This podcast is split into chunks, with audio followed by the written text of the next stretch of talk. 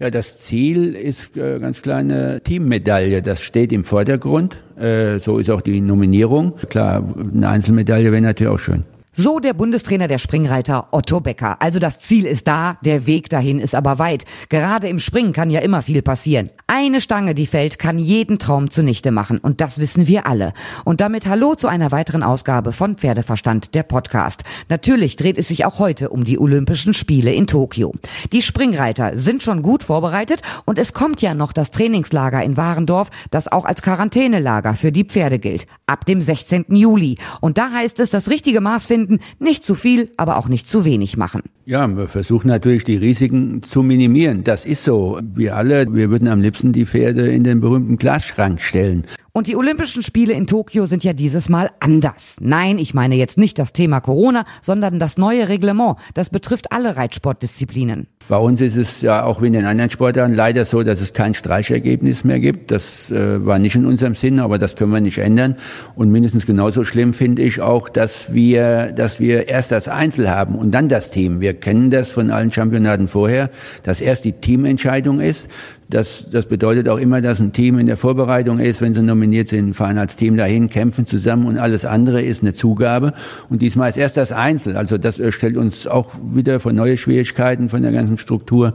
Also wir alle finden die neuen Regeln doof. Und wer denkt sich sowas aus? Ja, der Weltverband. Also wir haben alle versucht, das zu verhindern und noch zu ändern, aber es sollten mehr, mehr Nationen starten können. Das ist dadurch gegeben.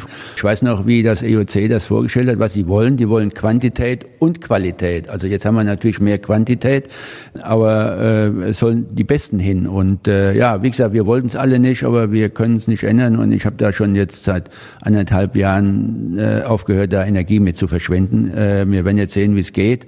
Aber ich hoffe, dass es wieder ändert und auf jeden Fall muss ich wieder erinnern, dass, dass die Teams zuerst starten. Also jetzt keine unnötige Energie verschwenden, nicht aufregen, nützt ja eh nichts. Ihr könnt euch jetzt zurücklehnen und euch das ganze Gespräch mit Otto Becker anhören. Auf geht's!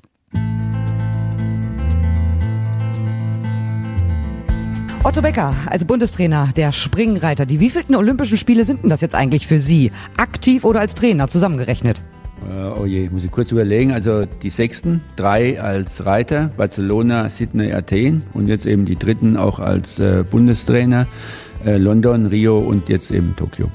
Tokio ist was ganz Besonderes, eben wegen der ganzen Corona-Vorschriften vor Ort. Da gibt es unheimlich viel, was ihr alle vor Ort beachten müsst. Wenn ihr 14 Tage äh, da seid, habt ihr ganz, ganz strenge Regeln. Ihr dürft im Prinzip nur im Hotel sein und zu den Wettkampfstätten. Setzt euch das als Team auch enorm unter Druck oder vielleicht sogar vor das Problem der Langeweile? Vielleicht ja, ähm, aber ich denke mal, sind alle viel unterwegs und wir können es nicht ändern. Und das werde ich auch dem Team nochmal sagen, dass wir uns da nicht, nicht äh, drüber aufregen, keine Nebenkriegsschauplätze aufmachen. Das wird schwierig, gerade bei der Anreise, die ja auch sehr lang und aufwendig ist. Aber am, unterm Strich müssen wir uns äh, aufs Wesentliche konzentrieren und sind natürlich schon traurig, dass auch dieses olympische Flair mit dem olympischen Dorf, mit vielem, was dazugehört, andere Sportarten besuchen, äh, vielleicht auch mal hier und da in die Stadt fahren als Ablenkung. Also vieles äh, wird ganz anders sein, aber wie gesagt, wir, wir versuchen uns auf unseren Sport zu fokussieren und das steht im Mittelpunkt. Wenn nichts mehr schief geht, werden Daniel Deusser, Maurice Tebbel, Christian Kuckuck und André Thieme fliegen mit ihren Pferden. Wie stark ist das Team? Ich denke, ein sehr starkes Team und alle äh, haben sich gut präsentiert. Äh, war natürlich schwierig, die Nominierung, weil durch Corona letztes Jahr schon die ganze Wintersaison ist ausgefallen, die ganze Weltcup-Saison ist ausgefallen.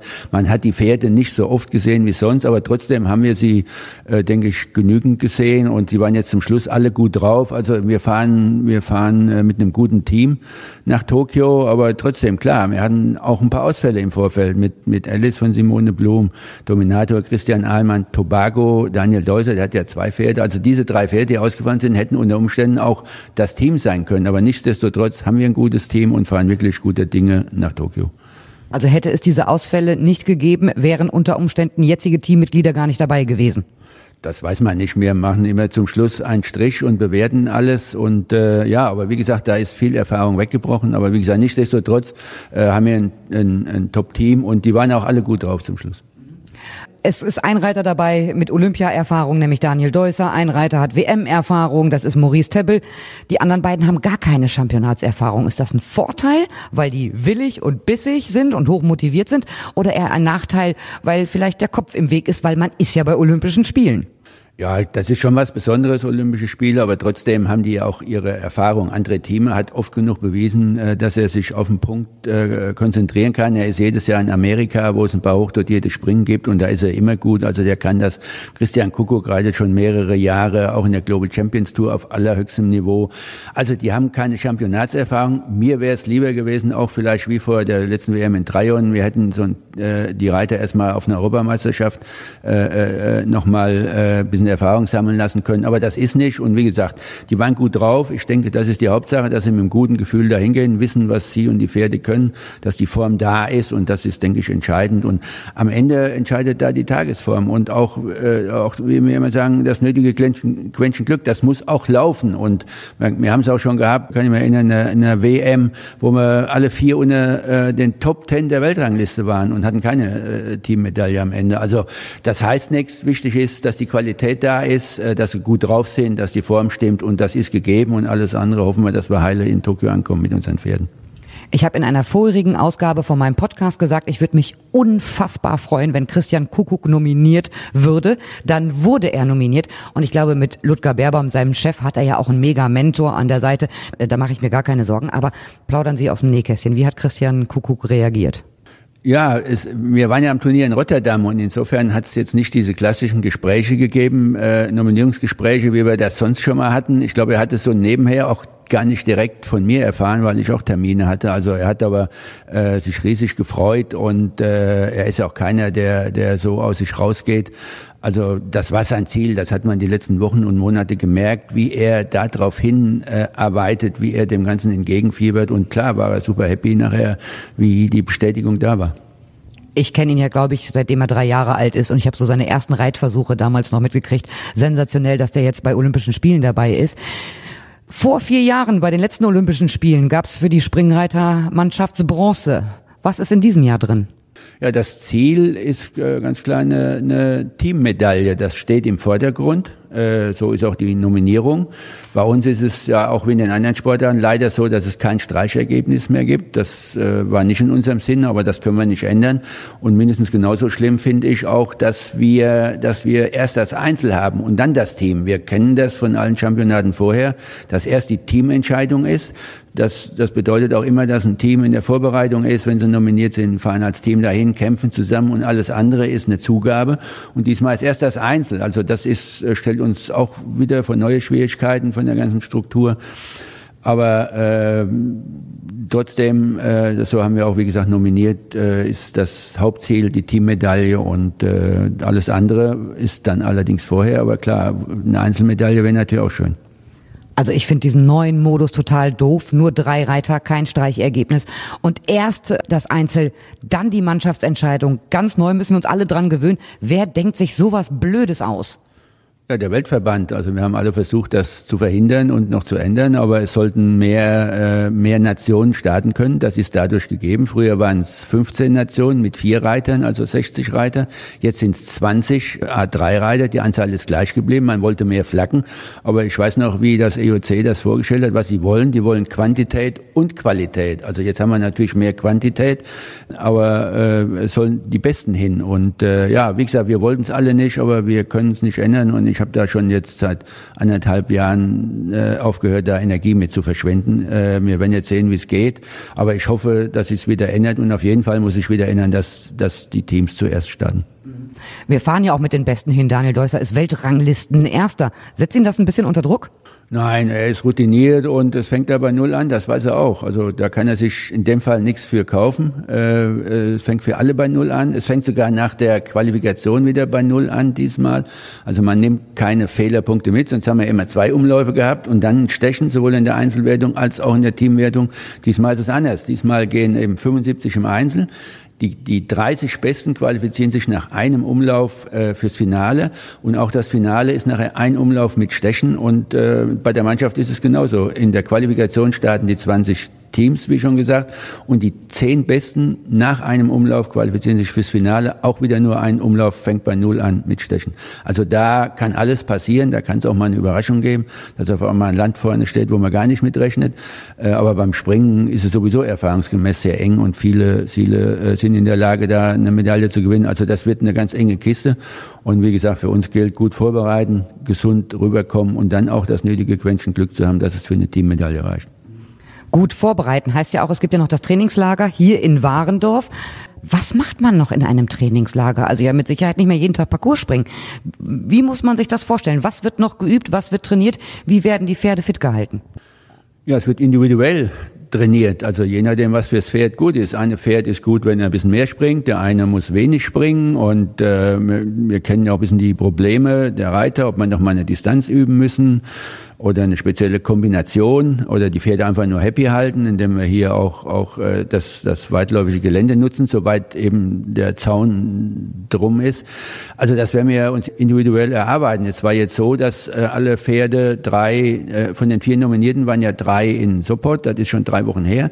Die haben jetzt nochmal einen kleinen Wettkampf gehabt. Äh, das heißt, dass sie nochmal zwei kleinere Springen gegangen sind auf dem Turnier, wo die Anspannung nicht so groß ist, wo sie einfach nochmal ein bisschen durchatmen konnten im Parcours und, und wirklich entspannten kleinen Parcours äh, gehen konnten. Bei Daniel Deuser, der war noch in Rotterdam äh, vergangenes Wochenende, haben wir so gemacht, nachdem nominiert war nach dem Nationenpreis, wir haben ja dann am Samstag nominiert, hat er am Sonntag den großen Preis nicht mehr geritten, sondern ein mittleres Springen, auch da eine ruhige Runde gedreht und wie gesagt, die haben sich alle gut präsentiert und haben nochmal Luft geholt und jetzt werden wir gucken, wie sie hier im Trainingslager ankommen und werden dann uns zusammensetzen und individuell besprechen, wer und wie viel nochmal gesprungen wird. Ja, aber wir werden mit Sicherheit nicht jeden Tag springen. Das ist äh, auch zu Hause ja gar nicht nötig. Pferde sind ja jetzt alle in Form, haben die Kraft und ähm, wollen wollen sie drin behalten und werden wie gesagt versuchen, wenn noch da kleine Schwachpunkte sind, die noch zu verbessern, um dann eben best vorbereitet nach Tokio zu kommen. Auf diese Pferde im Spitzensport wird ja generell immer sehr, sehr gut aufgepasst. Die werden gepempert und gehudert und gepudert. Aber ich glaube, das ist der größte Albtraum für einen Sportler, wenn man in einem Trainingslager für Olympische Spiele ist und dann verletzt sich das Pferd. Ganz verhindern kann man es nie, weil es ist ein Lebewesen. Aber nichtsdestotrotz einpacken äh, bis hoch zum Hals in Bandagen macht man ja nun auch nicht. Wie versucht man die Pferde, naja, gesund zu halten? Ja, wir versuchen natürlich die Risiken zu minimieren. Das ist so. Äh, man, wir alle, das kenne ich auch als Reiter früher und das ist jetzt ja genauso. Wir würden am liebsten die Pferde in den berühmten Glasschrank stellen. Aber das ist eben nicht möglich. Man muss aufpassen, man muss sich konzentrieren, dass man, dass man sich nicht in Risiken begibt, dass man immer hoch konzentriert ist im Umgang mit den Pferden oder auch beim Reiten. Aber wenn was passieren soll, lässt sich manchmal leider, leider nicht verhindern. Und äh, das ist auch immer die spannende Frage, genau wie beim Training ähm, oder beim Turniereinsatz in den letzten Wochen. Äh, es ist nicht gut, zu viel zu machen, aber es ist genauso äh, äh, nicht gut, zu wenig zu machen. Also die Pferde müssen einerseits äh, Wettkampfpraxis haben, andererseits dürfen sie natürlich nicht überlastet werden und dasselbe ist im Trainingslager. Die müssen auch trainiert werden, die müssen springen, dass sie ihre Kraft, ihre Form behalten, aber die dürfen nicht zu viel springen. Und ja, das Training muss man einfach dosieren und wie gesagt, das werden wir individuell äh, machen und ja, hoffen, dass nichts passiert und wenn möglichst so gut das geht aufpassen. Machen wir sowieso, aber natürlich im Besonderen jetzt, ja. Also die Pferde sind fit, die Sportler sind auch fit. Wie fit sind Sie denn für Tokio? Da ist es schwül heiß, brutal heiß im Vergleich zu hier. Kann man sich darauf wirklich vorbereiten? Ich glaube, die Menschen haben damit ja ein größeres Problem als die Pferde. Das sehe ich auch so. Also ich habe noch nie festgestellt, dass ein Pferd Jetlag oder sowas hat. Die glaube, dass die das viel besser äh, wegstecken als als wir Menschen. Ja, wir, wir werden das sehen. Also wir haben ja schon auch andere Championate oder Urlaubsreisen, wo es heiß ist. Klar, man richtet sich danach ein. Und äh, wir haben ja auch Zeit genug. Wir haben ja nicht so viele Pferde da, wir haben nicht so viel Staats. Also das können wir uns einteilen. Für die Pferde ist da top gesorgt. Äh, die haben klimatisierte Stallungen. Es gibt eine, es gibt eine Halle. Die Prüfungen finden alle abends statt, äh, 19 Uhr. Da ist es aber wohl von, zwar die Sonne weg, aber noch genauso heiß und schwül. Äh, da ist es übrigens dunkel. Also habe ich auch nochmal nachgefragt jetzt bei unseren japanischen Reiterkollegen. Äh, 19 Uhr bei uns ist ja noch hell, aber 19 Uhr Japan ist dunkel. Also die werden richtig unter Flutlicht springen. Wie wie gesagt, Sonne ist weg, aber warm ist es trotzdem noch. Aber ähm, wir haben das, wie gesagt, in anderen Championaten gehabt und das war bisher nie ein gravierendes Problem. Die Reiter sind ja auch nur knapp 14 Tage vor Ort. Das heißt aber auch, weil erst nach 14 Tagen nach Einreise gewisse Corona-Lockerungen eintreten, dürfen sich die Sportler nur im Hotel aufhalten und nur auf den Wettkampfstätten. Kein Sightseeing, kein Shopping, kein nichts. Wie viele Kartenspiele nehmen Sie mit? Brettspiele, äh, Playstation oder sonst irgendwas? Ja, müssen wir uns noch drüber im Klaren werden, aber ich habe schon spaßhalber gesagt, früher haben wir ja jede freie Minute auch auf den Turnieren geramscht, also Skat, aber nur Ramsch und äh, ich habe das auch, glaube schon 15 Jahre nicht mehr gespielt, da muss ich auch noch mal überlegen, wie es geht, aber vielleicht sollten wir wieder ein paar Kartenspiele mitnehmen und gerade die Jüngeren äh, bisschen anlernen, dass die Zeit vergeht. Ja, nutzt nichts. Wir, wir werden das alle annehmen und werden das Beste draus machen. Und ich glaube, der Fokus liegt auf dem Sport und alles andere darf keine Rolle spielen. Auch die 726 Corona-Tests, nicht PCR-Tests, die Sie machen müssen. Ja, auf die würde ich gerne verzichten, aber auch das müssen wir, wie gesagt, habe schon einiges erlebt und die Sachen, die ich nicht ändern kann, da möchte ich keine Energie mit verschwenden und äh, so werde ich es auch versuchen, den Reitern mitzugeben. Äh, wir können es nicht ändern und wir machen das Beste draus und, und wir fahren dahin, um hoffentlich eine Medaille zu gewinnen und das steht im Vordergrund. Wie schade ist das, dass gar keine Zuschauer da sind? Ja, sehr schade, genau wie die anderen Dinge. Wie gesagt, wir sind ja im Hotel, weil das äh, sind wir näher bei den Pferden. Äh, Olympische Dorf fällt wahrscheinlich aus, vielleicht bis wir ankommen, vielleicht darf man noch hin. Sightseeing fällt aus, andere Sportarten äh, besuchen fällt aus, äh, andere Sportler treffen fällt aus. Also es fällt vieles aus und das wird nicht so sein, wie wir das sonst von den Olympischen Spielen können. Das ist schade, aber wie gesagt, wir haben einen anderen Fokus und Beste draus machen. Vielen herzlichen Dank, toi toi toi. Vielen Dank, sehr gerne.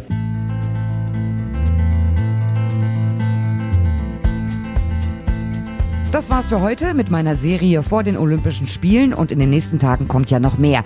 Denn sowohl das Dressurteam ist ja schon im Trainings- und Quarantänelager in Aachen, als auch die Vielseitigkeitsmannschaft. Die haben gestern in Warendorf das Quartier bezogen. Und natürlich erfahrt ihr von diesen Teams auch noch mehr im Vorfeld der Olympischen Spiele.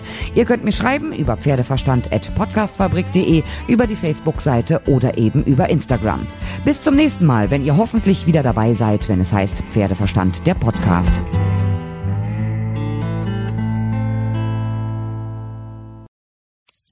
Wenn es Nacht wird, kommen zwei tiefe Stimmen in deinen Podcast-Player, um dich mit ihren Geschichten ins Bett zu bringen. Rote Bar ist dein Einschlaf-Podcast zum Einkuscheln und Wegschlummern. Ich hatte mal eine Freundin, wenn wir zusammen im Urlaub waren, dann ging sie in den Pool und dann guckte sie mich an. Ah, oh, ich habe schon gemacht. Ah. Dann ins Meer. Ah, oh, ich habe schon gemacht. Und die machte immer direkt überall ins Wasser rein. Was war sie für eine Rasse? Ein Collie oder? eine Blondine. Hör ihn zweimal, dreimal, zehnmal und schlaf immer wieder dabei ein. Tim und Matze brummen dich zur Late Night in den Schlaf.